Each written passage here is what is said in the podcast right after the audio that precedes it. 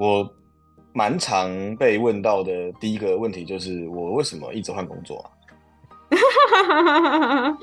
啊？啊.因为嗯，我算相对年轻就做到总经理的位置，很多人会问我说：“呃，Alex，你是故意的吗？还是你怎么三十一岁就做到一个外商的总经理这样？”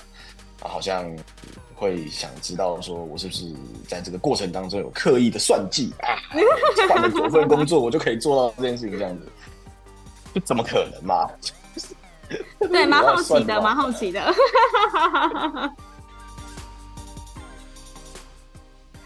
欢迎来到业务人生，教我的是，我是频道的主持人吴马，同时也是 COGI Coach 职场女装的创办人。在这个频道里，会和你聊聊我十年以来的业务经验谈，有时候也会邀请到各行各业的创业家们或是业务朋友们上这个节目，跟我们分享他人生的故事哦。好的，今天呢是我们今年的最后一集，所以呢，我在想说，在这个。岁末年终的时候呢，我们通常比较容易去思考我们的人生。我不知道正在听这个节目的你是不是这样子。所以在这个这一集节目呢，我邀请到了一位特别嘉宾。那希望呢，让大家听完这集节目，会很有动力开始新的一年。那今年呢，我其实透过朋友引荐呢，参加了一个叫做蓝图计划。那蓝图计划呢，它是一个一期半年的导生计划，它是透过业界导生媒合机制呢，用聚会分享的方式协助参与的学员在各自的领域精进相关的能力，并且呢之后可以理出职涯的方向。所以我在蓝图计划呢认识是 BD 组的导师 Alex。那我对 Alex 的第一印象呢，其实就是说，因为他现在在 AWS 工作嘛，所以就诶感觉这很人很厉害。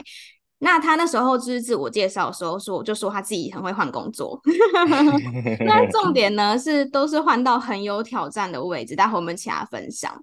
会有这次的访谈呢，其实就是因为我们在有一次弯弯的过程当中，我就开口邀请他说：“哎，可不可以来上我的节目，跟我们听众分享？”我觉得我们听众会对 Alex 的故事跟背景蛮有兴趣的。结果他就一口答应我了，所以呃，就促成了今天的这一集节目。那我们就先请 Alex 跟我们听众打声招呼，然后跟我们做一个简单的自我介绍好了。谢谢这个乌巴的邀请啊，我是 Alex，呃，我现在在 AWS 做这个新创相关的 BD Manager。那我过去的话，的确是换过蛮多工作的。我是两千零七年从大学毕业就开始工作，我做过工程师，做过 PM，做过媒体企划，嗯、我也创过业，我也做过。外商的 product marketing，然后也做过呃总经理。那我最后一份工作是在呃诚实蜜蜂 Honest Bee 做台湾的外送的这个 GM。那一九年后来当时离开之后呢，我就加入了 AWS。那我现在就是继续在这个呃新创这个生态圈当中继续做 BD 的位置。虽然说这一段时间其实故事很长，但你很精简的。把它 把它讲完。AWS 其实有蛮多的业务种类的，然后你现在的这个，应该说你现在目前工作内容算是在辅导新创嘛？这个是我自己个人就是私心要了解多.多一点的。嗯嗯嗯嗯，对，我觉得蛮有趣是，是呃，我们大家在对 BD 的认知上或者是定义上都会有所不同。那我们在 AWS 的话，其实有特别一个呃部门，就是叫做新创的 BD。那我们最主要就是会邀请，呃，过去曾经创过业，或者是在新创圈做过导师，甚至是呃之前可能是天使投资人，甚至是呃投资机构的 GP 等等这样的背景的人呢，来加入到这个新创的 BD team。重点就是能够我们讲我们的 mission 啊，在这个我们所属的当地的新创生态系当中呢，找到下一个独角兽。所以我们需要很大量的跟台湾的在地的呃这些呃加速器啊、育成中心啊、政府的这个一些新创计划呀，甚至是海外在台湾的一些创投啊等等，都要去做很多的呃交流。那透过我们的 BD Skill 去促成很多的合作。那合作过程当中呢，就可以带入一些新创公司加入到 AWS 我们的这个新创的计划当中。OK，所以他应该是说中间他会有很多比较偏辅导的过程，但是最终的产品是云服务相关的，是可以这样讲吗？其实很有趣哦，就是太直接吗？不会不会不会，其实。这肯定的嘛，我们毕竟不是慈善机构，对，对吧？对，就是我们在提供这些辅导的过程当中，我们都还是期待说，这些新创呢是可以呃最终使用我们家的云服务。那举例来讲好了，其实现在呃全球大概有百分之八十的独角兽都是用 AWS 在做他们的主要的云端服务，所以从这个角度来看的话，我们其实还是蛮期待说，我们全球有这样子的一个团队。然后去每一个地方可以挖掘不一样领域的新创公司起来，在云服务上面可以有一些，等于说算是前期很积极的协助他们，到后期的时候他们就会成为我们呃蛮重要的大客户这样。那透过这样的一个历程呢，嗯、去做我们的 evaluation。那我们的 performance 其实你你可以想象，就是其实是一个很 long term 的一件事情，听起来很不很不业务，对吧？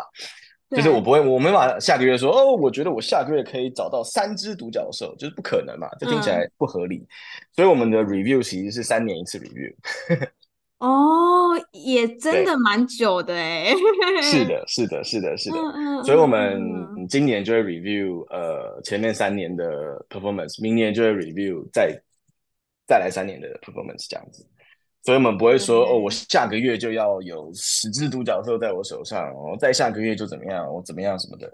那我的 team 也没有背业绩，所以我们真的是很 long term 的在做 BD 这件事情。哇，那这个真的跟我们就是所谓去认知的业务工作来说的话，或者是以 BD 工作来说的话，应该真的是呃比较少工作是这么这么 long term 去看你的所谓的。成果这件事情的，因为这样听起来的话，其实这个职位它其实需要具备的能力，呃，包含说可能要了懂一些技术，或者说像你刚刚讲到懂一些投资相关的的事情。那你的团队的的成员的背景也都是这样，类似像这样子的人吗？嗯嗯，其实刚刚有稍微提到，就是我们的这个团队其实算是在整个亚马逊的云服务当中很特别的一个团队。嗯，我也。必须很坦白的说，就是在台湾也绝对是有亚马逊的业务，这是肯定的，也还是有每个月要追数字的，嗯、也还是有有需要去呃呃积极的去呃做很多 acquisition 啊，或者是做很多的这些呃 workshop 啦等等，去协助更多的客户上云。那他们需要顾可能 account，有些大的 account 这些 manager 还是需要蛮多的 skill 是在。怎么样可以让一个超大型的零售集团可以慢慢的把云服务导进去？这也还是有的。那只是说我们这个 team 的话，刚刚有提到，其实蛮大一部分的是背景都是过去创过业的人。怎么讲？我觉得创业呢，是你自己来创业，我相信你可以理解。嗯，就是创业是很不一样的一条路，相较于就是你 day one 可能就在 corporate 上班的人做的 BD 的事情，跟创业的时候在做的 BD 的事情是完全不一样的东西。嗯，创业的时候你手上什么都没有，没有人认识 你，大家不知道你是谁，你你你要怎么去 go to market？你要怎么去让这个你假设 OK 拿到一笔呃募资资金叫做两千万美金好了，你拿两千万美金我要怎么办？你要自己跑去日本、跑去美国、跑去南美洲去说哦，你要不要用我家的服务？可问题是没有人认识你啊，你要怎么做？嗯、你这两千万美金该怎么花？没有 branding，、嗯、没有，甚至你的 service 可能还在 on progress。那你到底该怎么去继续往前做？那这些过程其实会、呃、回过头来，就是我们我们这个 team 最希望可以去协助的地方。所以，我们只会跟这些早期的新创公司，可能五个人以内、十个人以内这样的新创公司呢，去跟他们做配合，让他们可以度过前面那一段还很辛苦的时候，用 AWS 的 branding、AWS 的服务、用 AWS 的呃，就是免费的一些云端的 credit。来去协助他们说，第一个你不用担心技术问题，钱也不是问题，因为我会给你 credit。第二个，我有 AWS branding 帮你 go to market，来帮助你、嗯、呃稍微能够推往前面一点点。第三个就是呃你真的有需要资金，有需要 mentor，我们每一个人，我自己也是创过业，我的同事也都创过业，每一个人都是创业的 background。那不仅是我们而已，嗯、其实我也可以去跟就新加坡的 BD manager、日本的 BD manager。去一个三十分钟的 one on one，让你了解说，哦，如果我今天一个台湾公司要去日本市场要拓展的话，当地有什么样的一些 barrier，我可以请当地的我们这个 team 的 BD manager 来去给你一些分享，因为他也是在日本创过业的人，所以透过这样的 connection 呢，嗯 okay. 其实就还蛮能够去呃，目前啦，就是蛮能够去给台湾的一些新创们，从这个加速器跟创投跟一些政府计划这边，哎，我们慢慢带起来这些新创的，往后推，其实每一年都还是有一些不错的成果出来。嗯，我觉得这听起来是一份。如果说你的客户呃有真的成功的话，是会蛮有成就感的一件事情哎。就如果如果他们有成功的话，但是乌马你要想哦，我们不是业务，所以我们的 成就感的来源真的就是在于你有没有成功。因为我们就算做到没有做到，都没有业绩奖金。哈哈哈哈哈！那什么意思？就是说，你知道，因为。做业务有很多有很多原因嘛，当业绩奖金是一个，但是成就感也是其中一个 很重要的，就是帮助你满满的成就感。对，我们就是满满的成就感。OK OK，好，很感谢那个 Alex 跟我们分享他现阶段的算是任务跟挑战，然后听起来他也蛮想，听起来蛮听起来啦，对，听起来他也是蛮热衷于现在的工作。好，我就要学习他的这个精神，好不好？我们就是不要抱怨。没有，我觉得当然有工作有很多面向，对，工作有很多面向啦，那就看我们用什么角度去看嘛，对不对？OK，没错没错。好，刚刚不知道那个听众们有没有发现，就是 Alex 在自我介绍的时候有提到说，他一开始做工程师，所以他其实整个职涯的历程当中呢，并不是。可能一开始做 BD，因为其实我们蛮多听众，我我看一些那个听众回馈，有一些人真的是一毕业就直接做业务，所以我也蛮好奇说，Alex 在你的这个过程当中，就是你是怎么样切到就是 BD 的这个这个角色的？嗯嗯嗯嗯嗯，我还蛮算是呃一个。会想要再往下一个阶段去挑战跟突破的那一种人，OK，嗯，所以我最早因为我是正大资管毕业的嘛，所以我资管系毕业之后第一份工作做一个资管宅男，我当然就是选择做一个工程师，先做第一份工作的开始。那那时候做了两年多之后呢，刚好那个领域是 mobile 的领域，手机应用程式的领域。但零七年的时候还没有 like iPhone 啊，没有 App Store 什么都没有，所以那时候其实就是一个开始。那我发现这件事情很有趣，所以我就一路在从工程师做到 PM，这个还算合理。但从 PM 再转到 Media Planner 这段时间，其实是相对比较困难的。但为什么我很执意的要往这个方向走呢？是因为我在大学的时候其实就很想要创业。对。因为那个时候，其实零七年那个数位化的程度，还有手机的这个普及率的各方面什么的，都还在一个很前期的阶段。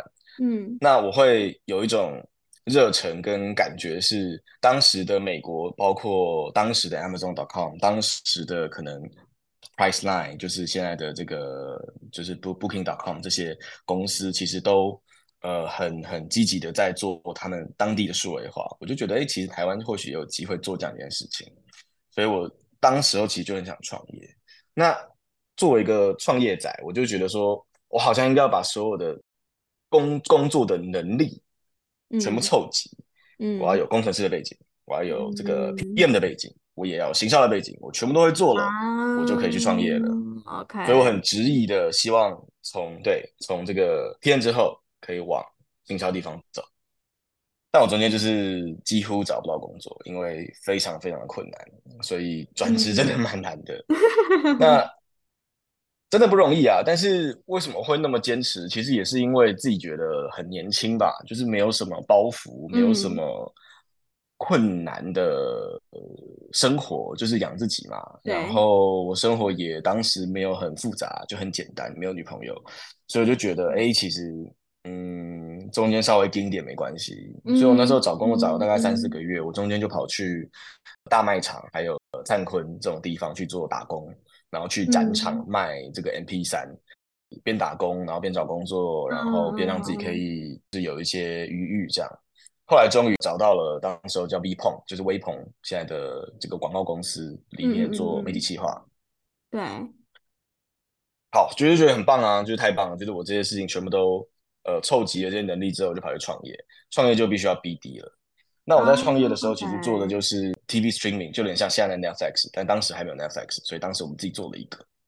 那时候其实就要开始去大量的去跟外面的这些合作伙伴去做沟通，说那我们的 streaming 有什么样的好处啊、能力啊，甚至要去跟一些合作伙伴去谈，说我可以把我的 application preload 到你的手机里面啊，三星的手机、谁的手机，就是开始去谈这些东西。那别人认识我们是谁，那也没有关系，我们就想办法去做这些东西，这样，所以一步一步的才。把这个后面就是开始往这个谈合作伙伴啊，然后其实还有很多这种呃 term 啊，或者是怎么去 review 啦，怎么去以小博大啊，怎么去、呃、想一些说法跟嗯招式来去让当时还在创业的我们可以有一定程度的能力去跟更够大的企业去做合作跟推广这样。所以呃等于说一路其实在前期大概就是这样的一个过程，然后到了。真的出来创业之后，就会做的比较多的，就是真的很实打实的一些 BD 的 skill 这样子。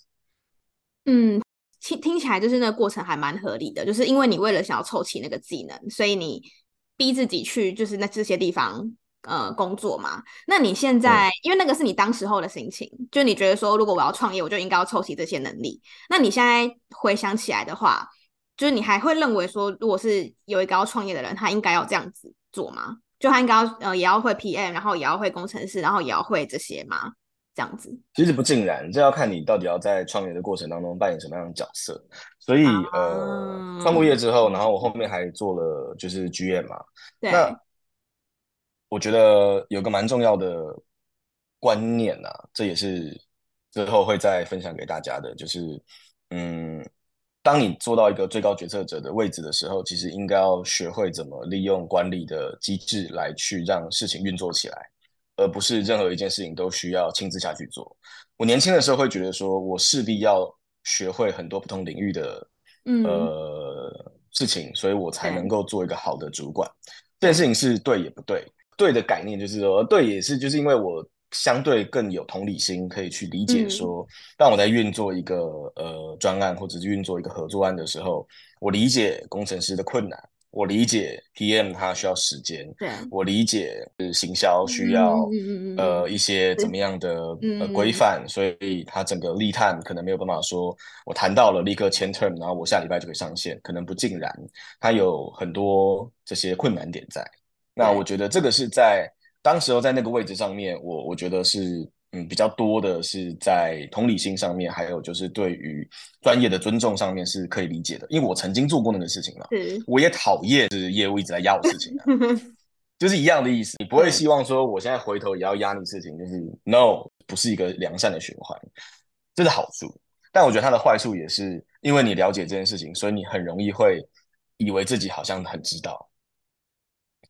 哦，对，但是因因为一直在变嘛，对吧？就是市场跟专业，嗯，没有错，没有错。包括我最早在写，就是所谓的手机应用程式，跟到后来 iPhone 跟 Android 在写手机应用程式，嗯，其实都已经是另外一件事情了。但因为我好像觉得我学过，所以我会觉得我好像知道。嗯，那创业的时候，其实很尽量要避免的，就是开始有 team member 的时候，你手其实要慢慢的，就是不要伸那么进去。因为你越去捣乱里面的一些进程，或者是越想要去提供一些意见跟想法，你是老板嘛？你终究是老板啊。不管今天这些 team member 是怎么来的，可能是你革命情感来的，还是你的同学，还是你很好的朋友，不管。但是很容易，老板只要进去说，我觉得这个东西好像要这样写吧，或者我觉得这个案子应该要这样做吧，他们就觉得说，哦，老板都讲了，那我们就要改。但其实搞不好我讲的是错的耶。对，搞不好我其实就是在 bullshit，搞不好其实我根本不懂，我只是觉得我好像是这么一回事，然后我就随便讲两句话，然后下面人觉得说，哦，好好，是是是是是，好，Alex，我知道，那我们就是试试看这样子，他就会进造成一个 gap，这也让我在第一次做 GM 的时候，其实受到蛮大的逆风，就是因为我太觉得自己好像知道，但其实不应该这样运作的，太容易他们会认为说，你的意见怎么那么多啊？你不是老板吗？你应该要相信我们，其实可以完成这些事情，只要给我们抓好目标就好了，等等等。那我觉得这是我后来所以觉得说，哎，其实是我觉得我理解，也我可以同理他们的状态，跟了解他们的专业，但也要尽量让自己说，我其实也没那么理解，所以我应该要很尊重他们，不是什么事情我都应该要亲力亲为，嗯、什么事情我都要站得很近、很很近去看这些东西。我觉得不尽然是这样。嗯，那这一个部分是你觉得，因为我其中一个是想要问你说，就是挑战的部分嘛，这个会对你来说是一个、嗯、相对来说会，呃，是一个比较大的挑战吗？呃，在做 GM 的时候，我觉得到后来我在第二次在做 GM 的时候，我就算是能够 lesson learn，因为已经第二次，已经第二次了嘛，第二次了嘛，对？对，没错，就好像就是男朋友也是嘛，就是多交几个总会交到对的，感情也是对，这个这个工作其实也是，应该这样讲。呃，我觉得本质上面，我还是希望可以鼓励大家，就是任何一件事情都有的有有所学习。是很重要的。对啊，在你的职涯上面，在九年换了十三份工作，这样子的一个过程，其实呃，十三年换了九份工作。我刚想说，有这么多吗？我在十三 年换了九份工作的过程当中，我觉得每一次其实你都会做一个很大的跳转，你可能有所坚持，有一些原则，但你要记得，每一次跳转都必须是要有所获得跟学习，再再走。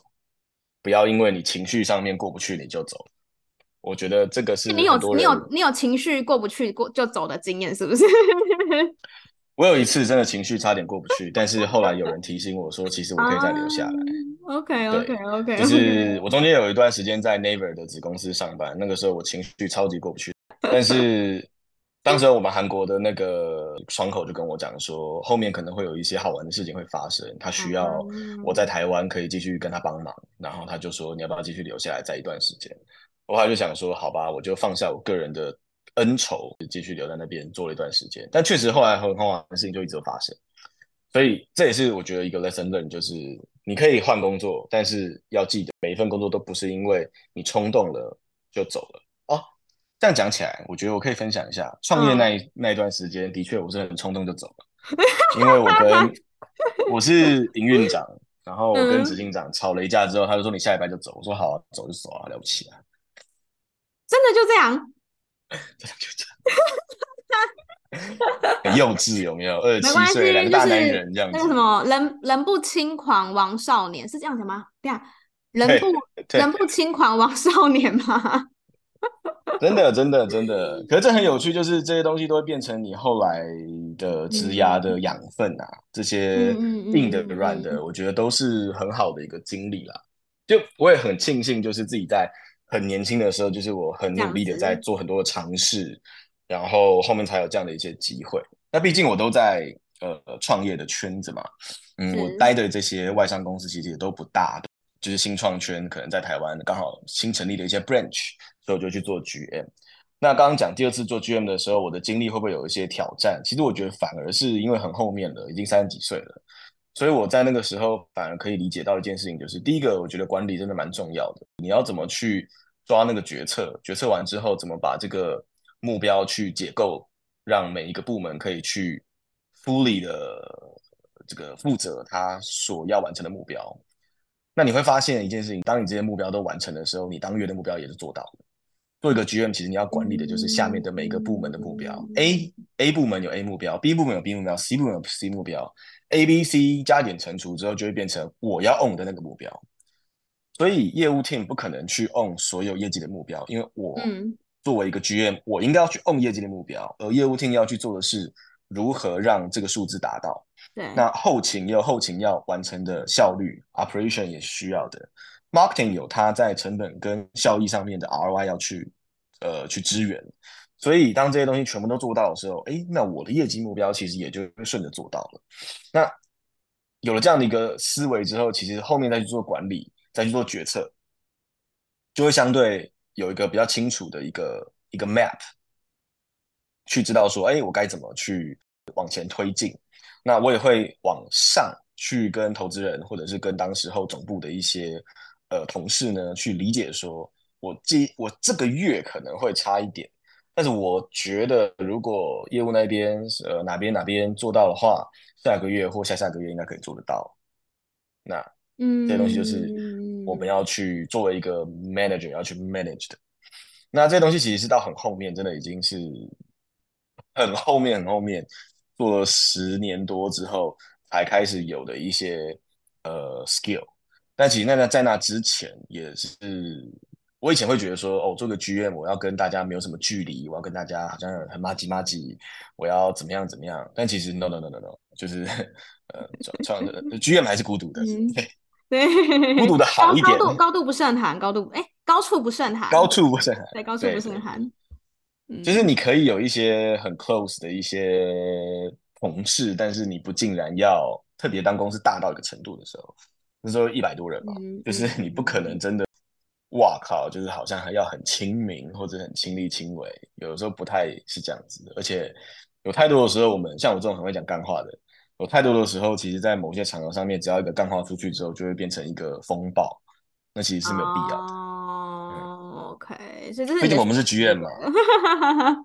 是啊，是啊，这是一个很重要的学习。嗯、有落赛过之后，才知道说啊，下次不要吃这个，才不会落赛这样。我跟你说，这个就是人的那个什么本性嘛。然后特别是有一群人就是这样，就是别人怎么，就是别人跟你说哦，不要踩，不要踩，但是就要踩看看。对，对就是你这是你你是这种人吗？我算是哎、欸，我就是要经历。那你你现在还是吗？哦，我有经历。我现 在哦，因为我觉得我也是这种人，嗯、但是我不知道我以后会不会还是这种人。嗯，可是我觉得。也想跟大家分享，就是我觉得人生的阶段性的不同，会把工作这件事情的份额的考量也会不同。年轻的时候其实没有什么东西，工作跟朋友，嗯，对吧？可能七成工作，三成朋友，或者是五成工作，五成朋友。嗯嗯嗯。那突然到某个时间，你会想说，哎，奇怪，我怎么好像快三十了，还没有自己？所以就开始变成是呃五成朋友啊，两成自己，然后三成朋友，嗯、呃三成工作这样子之类的，就开始会调整那个 portion。那到某一天，你会突然发现说，哎，工作大概只剩两成了，是家人可能是七成这样子。对，所以其实呃，可是我觉得这也是很、啊嗯、很自然的一个结果。你我妈有可能有一天会花很多时间在顾小孩，I don't know，就是。之类的，开一个育儿，开一个育儿的 podcast 频道这样子，对吧？对，可是现在可能就会觉得，哦，工作是呃七成，然后剩下三成可能就是自己跟朋友。嗯、那我觉得会其实 OK，这是你现在这个阶段本来就应该去经历的。那我自己的呃刚刚提到的一个点，哎，确实我也是在这样的过程当中高高低低，高高低低，然后学习之后再往下的地方跳转，再往下的地方跳转。但到某高度之后，你就会发现说，你好像整合了很多能力在自己的身上，然后你可以再往下一个地方再去走。那走到这个地方，像我现在的话，我可能不尽然会花那么多的时间在工作上面，但是我可能会花更多的时间去照顾我其他生活中的 part，因为你人生走到了下一个阶段。嗯，理解。这个其实就是可以延伸到说，就因为刚刚讲到那个人生不同的阶段嘛，然后我们刚刚有提到说你在十三年。里面换了九份工作，没错。所以我也很想要知道说，因为讲到换工作嘛，对不对？那对于你来说，你认为在不同阶段换工作可能注重的事情会不一样？有没有什么就是特别想跟听众分享的？我才刚过三十九岁生日，然后我也工作从零七年到现在，所以蛮蛮长一段时间了。呃，我。会蛮鼓励，假设你是刚毕业或者是工作前面两三年、三五年，然后有点迷惘的话，嗯，不要想太多，然后去尽可能的做很多你想做的尝试，因为。到越后面，你会开始有有老婆、有家庭。以我的 case 来讲的话，嗯那嗯，开始有一些其他的生活当中必须去照顾的，对，就是责任。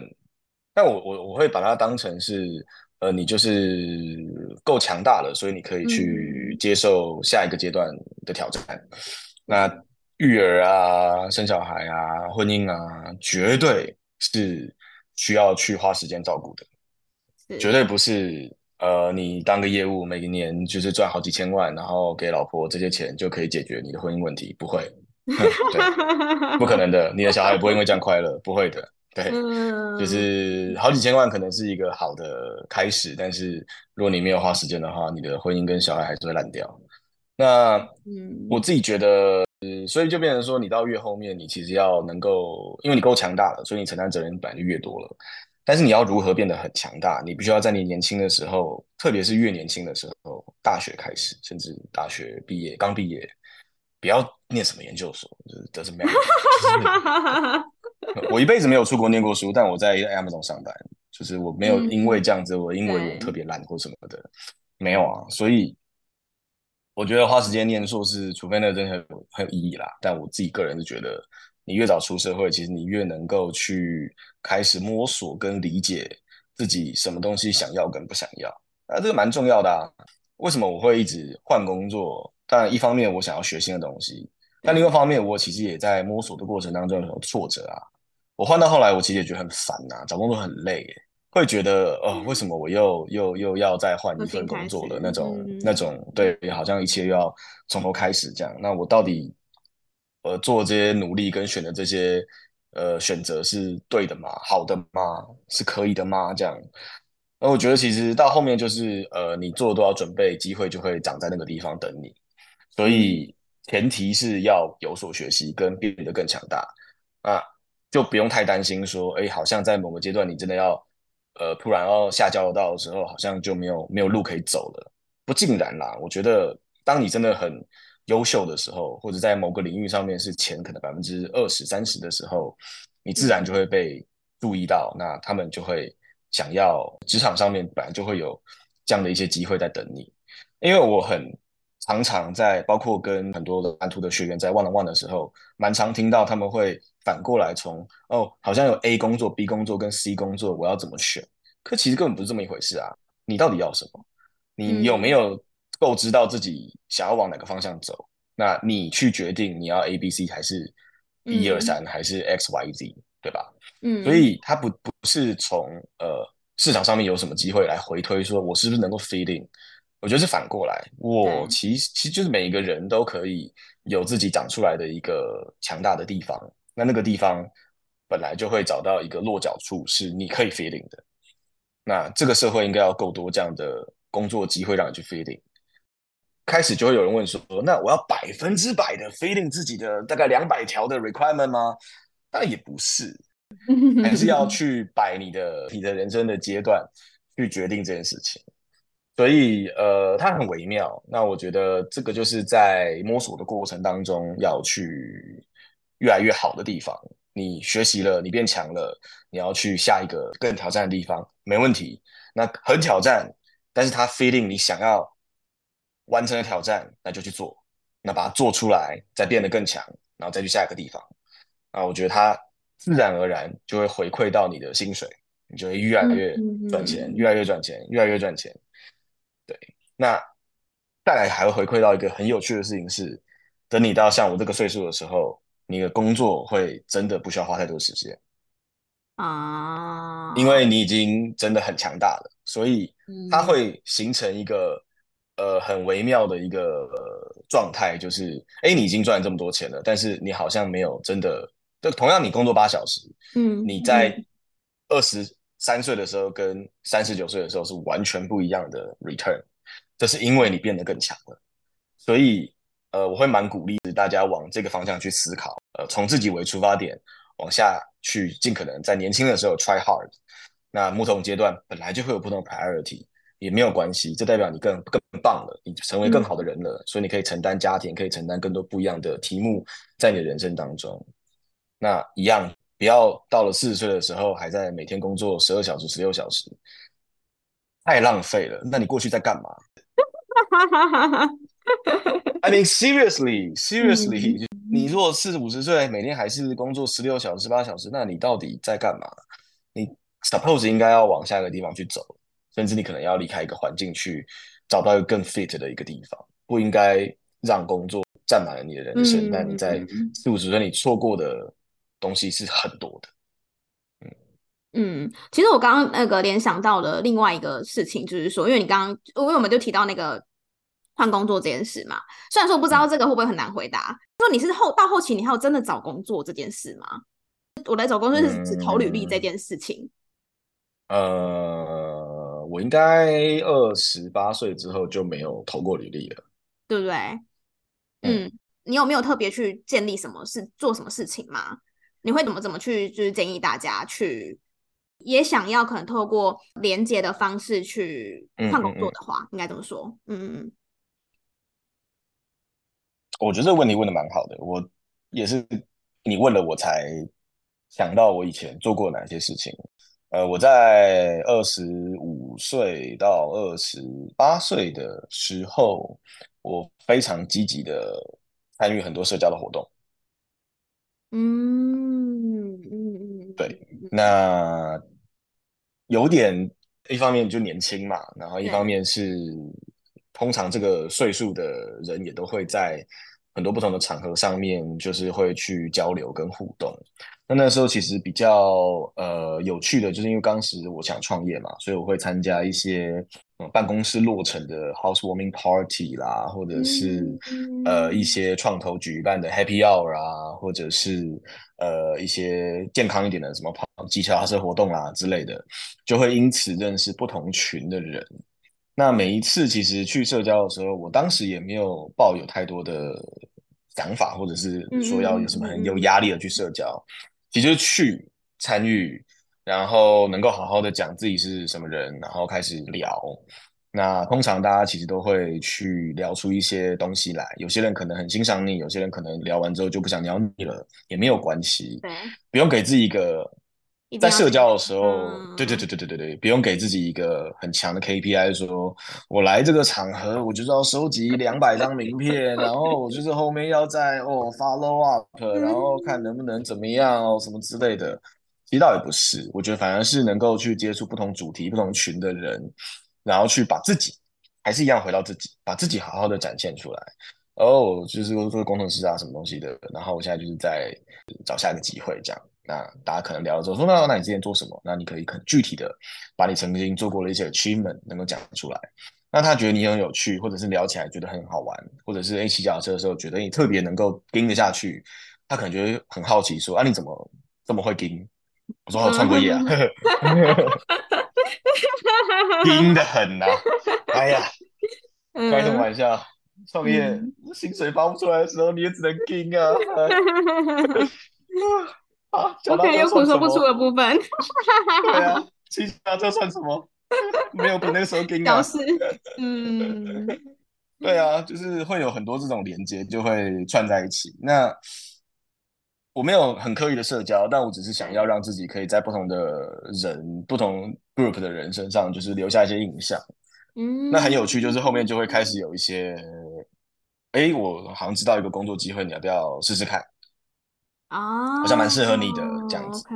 对，所以那个时候就开始跑到韩商。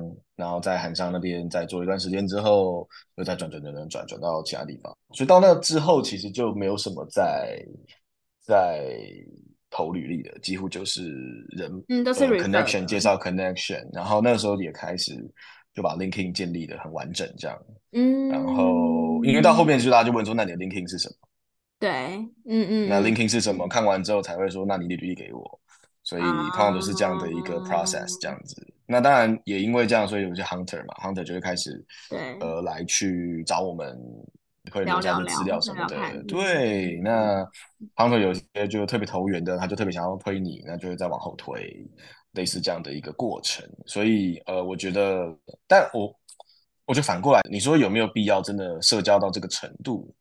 嗯，我觉得如果现在的话，因为我觉得二十五岁，我当时候啦，那时候是二零一零嘛，二零一零、二零一二、一二那个时候，嗯，台湾台北其实没有那么多的活动可以参加。是，你看现在有蓝图计划，有 Exchange，、嗯、有有曼陀号，有有有很多嗯很多这种就是活动可以参加，是，还有那个还有那个什么年薪三百万俱乐部，对。对。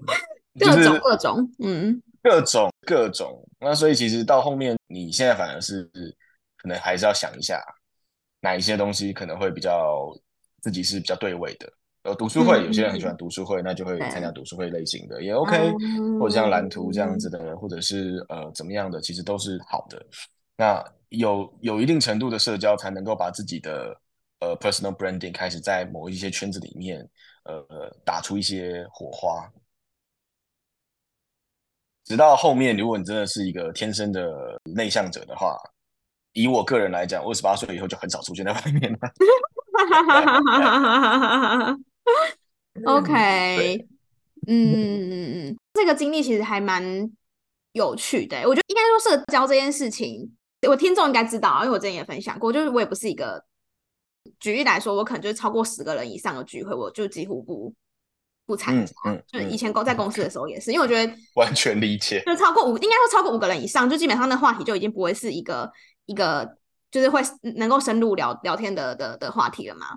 嗯，对，但但我觉得根据自己的情况，然后选择你在那边会自在的社交场合，嗯、我觉得大概是这样子的概念。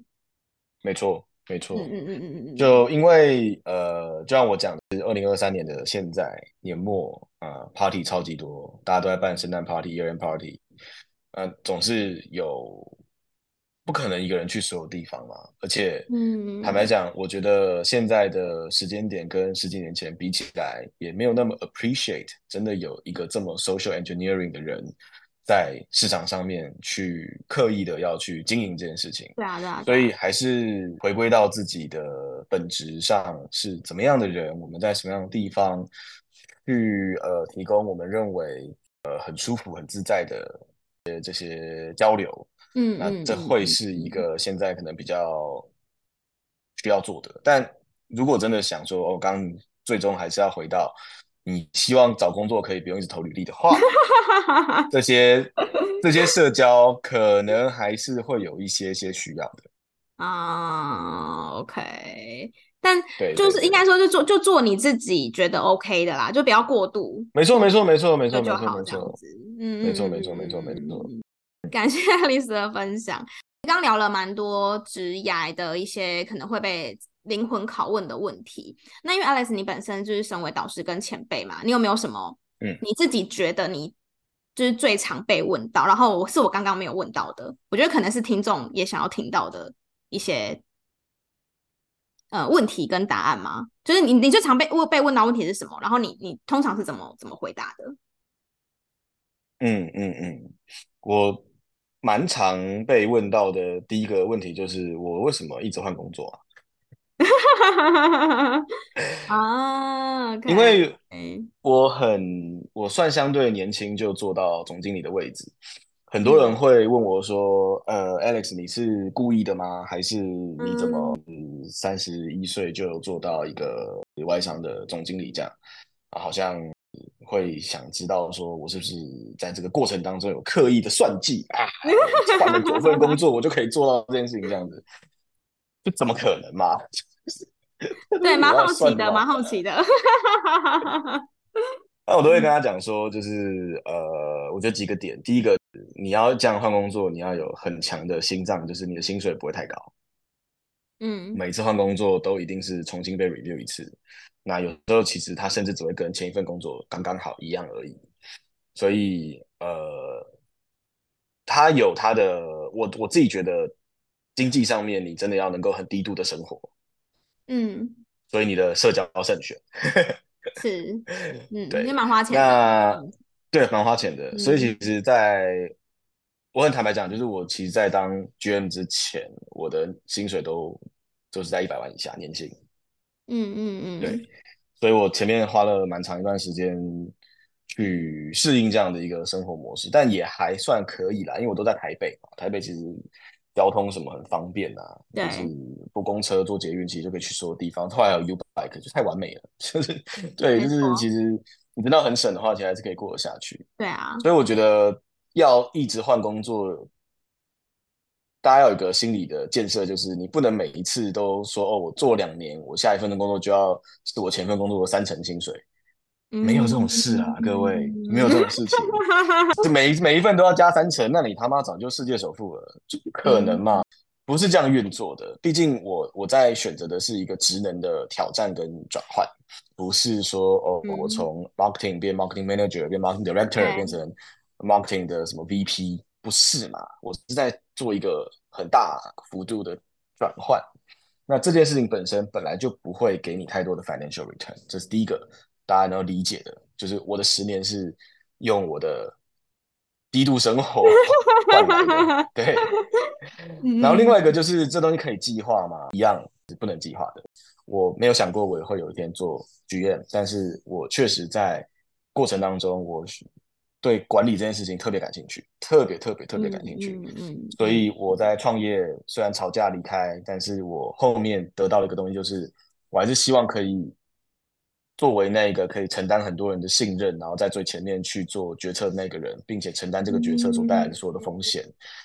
这件事情是我后来得到的一个一直支持我继续往管理这个地方去迈进的一个很重要的一个 drive。嗯。嗯，那每个人其实都有这个东西，所以大家都要去找到这个东西。那所以呃，我通常都会这样子去回应他们的这个问题。那这是第一个我最常会用到的，你为何一直换工作？那你是不是有故意设定好要做职业我说没有，就没有这种事情。嗯，那另外一个还很常被问到的问题，其实就是。呃，职涯选择，因为通常大家看到我一直换工作，就说：“那你怎么那么会换工作？怎么那么会选？所以怎么那么会换这样子？”其实这个一样，回到刚刚讲说，呃，准备好机会就会在前面等你。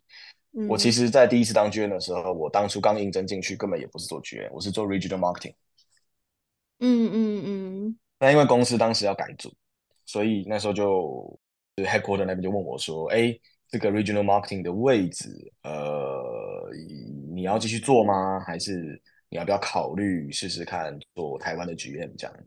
那时候我就想都没有想，所以我就说，哎，我我我可以做台湾的 GM 嘛？我想做台湾的 GM。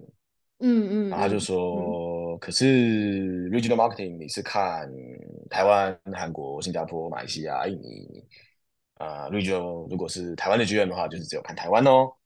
我说，嗯，好啊，我很想啊，对，不要扣我薪水就好，对，OK，所以我就去做了台湾的 GM，然后也从那一刻开始去接触 Profit and Loss，接触 Finance，接触 HR，接触呃怎么去管三个不同的 Business Unit。然后那一次的经验有很多不好的地方，然后在下一次再去 Honestbee 的时候，才又再重新整理了第一次做的不好的地方，然后第二次希望可以做得更好，所以就后来再做了一段时间这样。所以其实呃很有趣，我这这还再次回到他没有办法设计好的啦，嗯嗯嗯，GM 没有没有一种唯一的样子，每一个剧院都有每一个自己。的样子，那我在那个时间点刚好有这个选择，而那个选择到了我身上的时候，我我我确实我做这样的决定，而我也从这过程当中学到很多东西。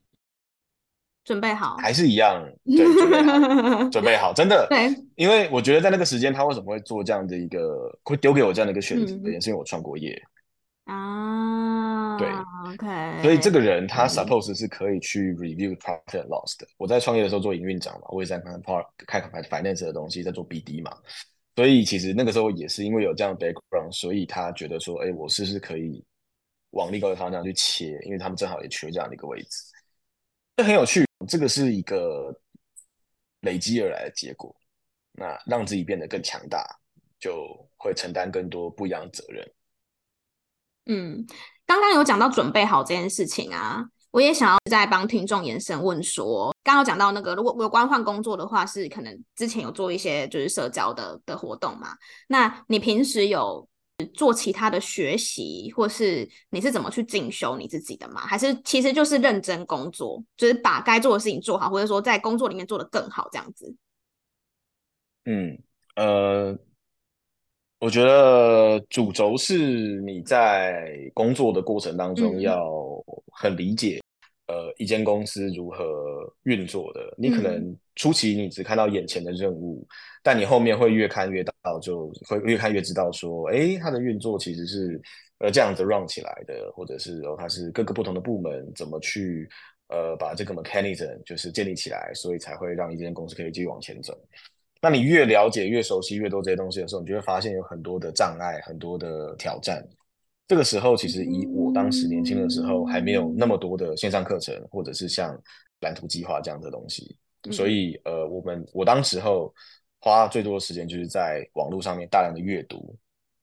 嗯，我会看很多海外的文章，那里面其实都会有很多，呃，可能我现在面对的这个挑战的可能的解法。可能的做法，不管是软的还是硬的，怎么沟通也是一种方式，或者是哦，怎么用这个一些技术上面的解法去克服等等，所以它都会有这样的一些东西。因为我们现在在面对的这些问题，都不会是只有我们会遇到嘛？是，因为历史就是不断重演，没错。所以 一定也有很多其他的人，可能也在同样的时间卡了一个关。嗯，那透过大量的去阅读，很多人，呃，那再来就是我很喜欢。写出来的东西是因为写出来的东西是想过的，嗯嗯，这很重要。我们在听 podcast 是一种学习的管道，嗯、我们在看是线上课程是一种学习的管道。但是当他写成一个两千字或者是两万字的文章的时候，那完全是另外一种东西。嗯、他写出来了，对我们 suppose 会 respect 他写出来的是因为他淬炼过。所以我很喜欢看文章，也是因为这个东西是有被筛选过的，才会写出来变成这个样子。嗯，理解。对嗯，那我就会想要看很多这样的东西。所以我我在 VPON 的时候，我就看了非常非常多网络上面在面对数位行销的转变，然后很多的 report，、嗯、很多的文章，我会自己去买这些 report 来看。然后就觉得就是哇，其实这个世界趋势已经到这样子了，那台湾是不是也可能会往这个方向去迈进？这样，所以呃，它的起源是我在工作上面我有一些 blockers challenges，但我获得新知识的过程其实是透过大量的阅读海外的这些文章啊，到今天其实也是在 AWS，在亚马逊，其实我们也需要大量的阅读，可能是内部的 knowledge 或者是外部的。资讯来去佐证说，我们现在做这个 strategy 是 OK 还是不 OK 的？嗯，所以其实还是回归到说你的好奇心这件事情，对吧？因为这个东西其实逼不来啊。如果你自己本身不想知道的话，就你也没有办法去、嗯嗯、去去做这些，对吗？没错，没错，没错。那嗯，还有一个前提是你要很认真工作啊，各位。对，我觉得这件事很重要。很多人每天都觉得问题很多，但是他没有在工作。那，Well，嗯，理解理解理解。好，我觉得，我觉得用这一段当成那个今天的 ending，还蛮激励的。谢谢。刚刚还有提到的一个是输出嘛，就是输入跟输出的的的的差别。那我自己也是。呃，算这一年半做了 podcast 之后，我真的真的也觉得说，有点算是以教为学的的概念，也不算教啊，就是说透过这个分享的过程，当中自己真的学到了，反而是更多的。我我自己是这样、嗯、这样子认为，我觉得很棒。对啊，对啊，对啊，所以很开心 Alex 可以来我们的空中，然后跟我们聊他的经历。那艾丽莎要跟我们分享一下你的新年新希望？就还没有新年，就先分享，然后让大家有点压力。不会啦，就是也是啊，十二月了嘛，对吧？对，对自己的生活之类的，我觉得也可以。其实就像五马开头讲，就是岁末年终，大家一定会想很多嘛，觉得说新的一年要开始啦，嗯、然后有一些新的计划啦，要减肥啦，每年都在减啊，这样，就是我也是每年都在减啊，每次都没有成功啊，减四十年都不知道在干嘛这样。呃，我会蛮希望自己可以，嗯，我觉得我今年有一个很大的学习在。就现在的工作上有个很大的学习是，呃，我发现做事情的原则本身是来自于我们知道自己不需要什么。那我觉得原则的建立很重要，因为他是一个人在职涯上面十几年来，特别我现在已经三十九岁了，将近二十年的时间，我们怎么去累积出来的一个呃，算是一个像一个平衡尺一样。嗯，那这个原则其实会让我们在职场上面，特别是像呃 AWS，它是一个全球的公司，它是一个极度复杂的一个环境。嗯，那它文化上面有很多的冲突，跟很多需要待解决的问题。呃，像这样的外商，其实更需要一个平衡尺，去告诉自己说，有哪一些你该去争取的，哪一些是不应该去呃特别琢磨的。因为毕竟人呐、啊，一天其实就是二十四小时，你在工作的时候就这么七八个小时，你花七个小时、八个小时跟另外一侧意识形态跟你完全不同的人去沟通的时候，是完全没有帮助的，因为对方没有打算要改变。嗯嗯，但不如去把这个七八小时去放在你认为可以去努力跟改变的地方，去尽可能的往前走。那我自己觉得这是一个原则上面的一个一个建立。那你该选什么样的题目去花你的时间？这会是一个很微妙的一个、嗯、一个状态。你加入这间公司的第一年到第四年，现在第四年，你每一次每一年你要 pick up 的东西可能都不太一样。这也回过头来，就是你工作的这个原则，其实也慢慢的在潜移默化的过程当中也被改变了。而这件事情并不是坏事，反而是呃，我们就是要去进步，去更了解自己，然后在工作过程环境当中，可以更知道要选什么样的题目去往前走。那我很希望，很希望我在。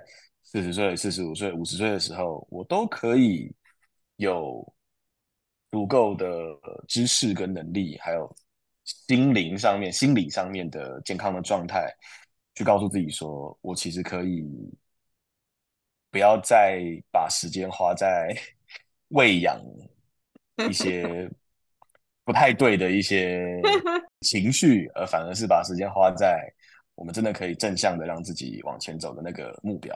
可我还在学，我觉得，毕竟我觉得 AWS 是一个很奇妙的地方。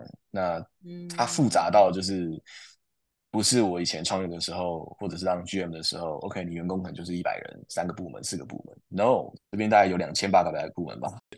它是一个很复杂的地方，所以 呃，又有文化上面不同，毕竟是美商到中国台湾这边嘛。所以这些都是可以再被学习的。那我很希望，很希望，但这些也都是希望可以给大家的一个一个回馈。嗯、你有没有一些自己的原则，在工作上或者是人生选择上面，是你确定知道自己该怎么做的？嗯、那这些东西都是我们一路会一直往前累积的。它可能是五年、十年一轮，嗯、但没有关系，就是慢慢的去想。嗯，这很醍醐灌顶哎、欸。大家听到这边应该是开始自己思考人生 没有啦，我也还在思考人生呢、啊。对，你有没有你有没有觉得上我这个节目是你就是讲最少干话的时候？但真的耶，我平常上课干话超多的耶。完全，大家听完之后想说，嗯，刚刚 Alice 有说自己会很会讲干话，但好像今天都蛮认真的。